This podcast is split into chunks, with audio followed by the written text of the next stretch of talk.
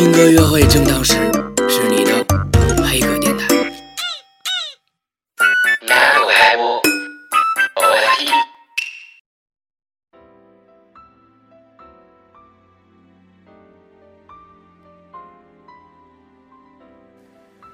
大家好，我们是电影嗨播，我是娜娜，我是小果。今天我们来聊聊《一步之遥》这部被大家热议的电影。嗯嗯，《一步之遥》是一个什么样的电影呢？讲了一个什么故事呢？呃，看了呢你就知道了，嗯没看呢你去看看吧。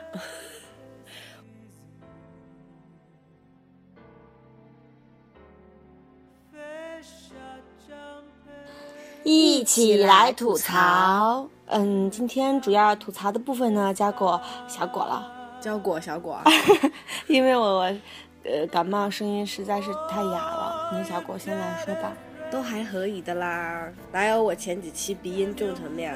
叫你吐槽呢，让你说鼻音了吗？哎呀，我连槽都不知道怎么吐，重点是。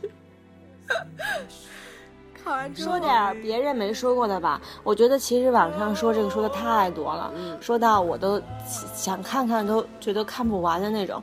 嗯，但是我觉得有的点其实是大家没有注意到的，比如我说我说一个我最大的感受就是舒淇的配音这个，嗯，嗯，为什么就要？对啊，他自己我声音我我本身觉得舒淇自己的声音是很适合这个角色的，嗯，而且对啊，我觉得也是啊，就那种绵绵的。有，一个稍显另类的那种声音，嗯，然后搞了一个什么呀？那是就跟那种北京胡同口站那种大婶子似的那种声音，像吗？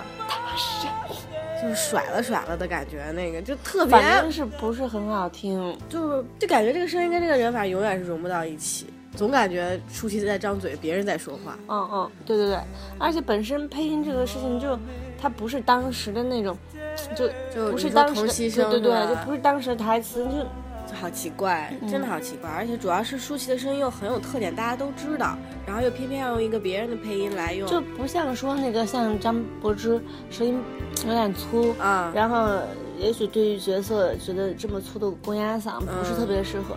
舒淇本来又很温柔啊，嗯，嗯，这一点我是很疑惑，不知道为什么估计也是姜文导，也是姜文导演就是特意设置的吧，可能一定需要一个这样的声音。至于为什么，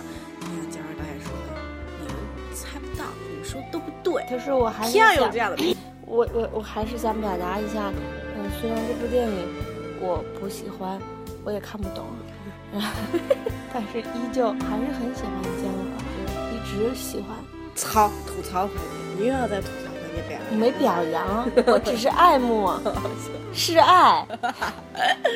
好吧，那我也来说一个，就是我感觉就是大家的那个表现、表现、表演的方式，应该是姜文就是一定是特意要这样做的啦。但是我看起来觉得好，不不是很能接受，就是这种话剧话剧式的表演方式，就是你感觉所有人都是喊着说话的，然后喊着并且赶着，对，就是你一句我一句，你一句我中间从来不带歇的，嗯，让我好累。就是我上一句还没明白呢，下一句就是我还没听着，就就就下面都说了十句了。嗯，而且。看，对于我这个智商来说，感觉每个人都声嘶力竭的，就是嗯那种非常使劲的表演，非常夸张的，就是估计是他要的一种效果。肯定是这是一定是他安排的效果。但是我觉得这种效果，我觉得肯定不是所有观众都买账的。最起码我看了，我会觉得很累。是累，嗯，就是想接着你就就觉得你你们干嘛呢？是那意思，我就感觉，就虽然坐在电影院，感觉就是坐在那种话剧舞台底下，你们都干嘛呢？有点这个意思。然后我觉得，作为姜文导演的老婆，嗯周韵美是很美的，嗯，但是演戏 就是真的是没法看，嗯是不是？我觉得《让子弹飞》里，因为他戏份不多吧，嗯台词也不多，也就过了。嗯这个里面他的那个台词还挺大量的，嗯戏份也挺主要的，就就没法说。就是好着急，好想帮他一把 那种。就所有人都是过度的表演啊啊啊啊，然后就是他，只有他是你想推他一把的意思，是吗？嗯尤其是在这么多人里，什么姜文、哦那个舒淇这些巴拉巴拉巴拉的这种里边，然后他显得格外的不用力，太不用力了，嗯感觉我们都想用一下力。感觉像我以前就背课文，真的是背课文，然后有嗯背着背着还忘了，恨不得想翻两页找找。对，会恨不得那句话再重复几遍。嗯吐完边边角角的，我们来稍微沾一沾内容吧。其实我跟大家是不想碰这个内容的，因为实在是太宽泛了，有点儿一碰就不知道碰到哪儿去了。嗯但是还是想说，呃，就是觉得导演你每每安排了一句台词，都传达的信息量太多了，嗯。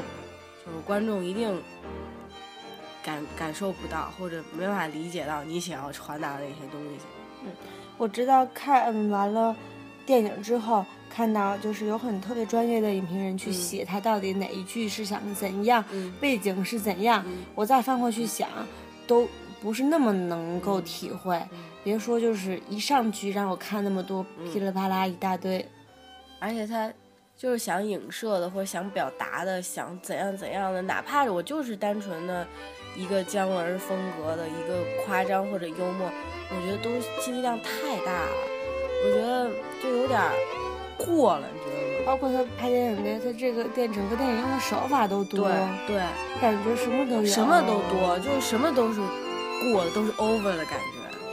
一部具具有很强的实验性的电影。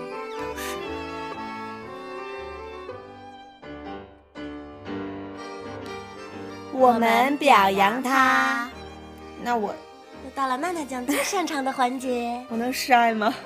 你刚才已经试过了，你要试再？再试一遍吧。我真是很喜欢他，嗯，虽然我看不懂吧，我看不懂脑残粉不行吗？可以的。我估计很多观众也会有跟你一样的想法，我就是看不懂，但我就觉得姜文导演牛逼，就喜欢。我以前，反正这个他整个人的那种气场，嗯我觉得就是没有人能比的，嗯，所以你才有自信太足了。拿这种电影做实验，我觉得真是对中国和大陆电影市场的一种实验。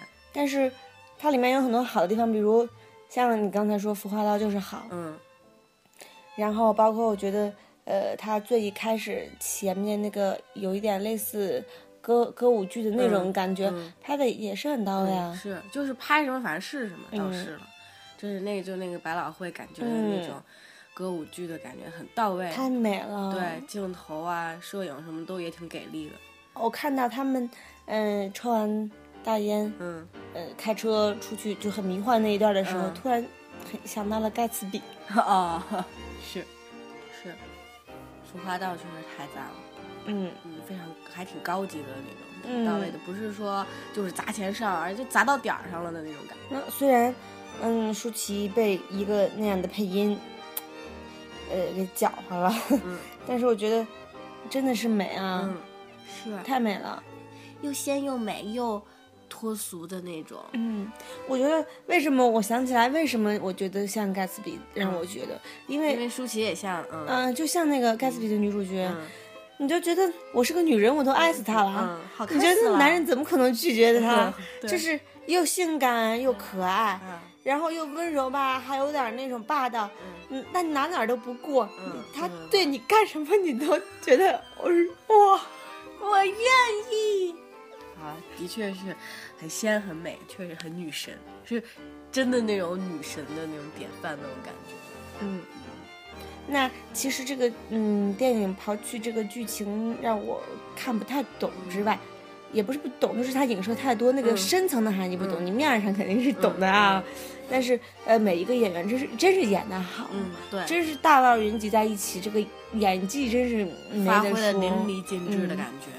包括包括红黄，嗯，嗯，这太太到点儿了，包括娜姐，就这种小配角，你都嗯觉得真就是那个人，嗯，真就是他才能演这个角色。嗯，拿那个枪在后面突突他女儿的时候，那个太逗了，嗯，太有意思了。那我们最后再来表扬一下导演，表扬一下导演的这种，呃，实验的、大胆尝试的精神。嗯因为我觉得在大陆电影市场现在如此怎么讲混乱，就是烂片横出的这么一个一个时代里，还敢用这样的精神头去拍电影，因为嗯去嗯粉丝基础大呀，嗯，对啊，对对，基数大啊，粉丝基础大，嗯所以大家还是非常买账。就即使我看得懂也好，我骂也好，我喜欢也好，我也要去看，对，都要去看。所以就抓住了我们这样的粉丝的，是，所以说这个，所以总的来说，姜文真是人品好，主要是帅，知道吗？那也有人品好，主要是帅。人品好。好，好啦，那今天我们这个非专业说电影就说到这儿，也只能说是只如此说到这儿了。聊些边边角角的，不敢涉及核心问题，嗯，确实是，没法涉及，真的太深太大了。嗯，那样的话，我觉得一个钟头、两个钟头有点聊不完。嗯，而且我们非专业嘛，非著名非专业。非著名非专业，所以这样一部让人又爱又恨的电影，大家继续去影院支持姜文导演吧，支持一步之遥吧。我还我还是想试个爱。你都试了两次了，那大家晚安。大家晚安。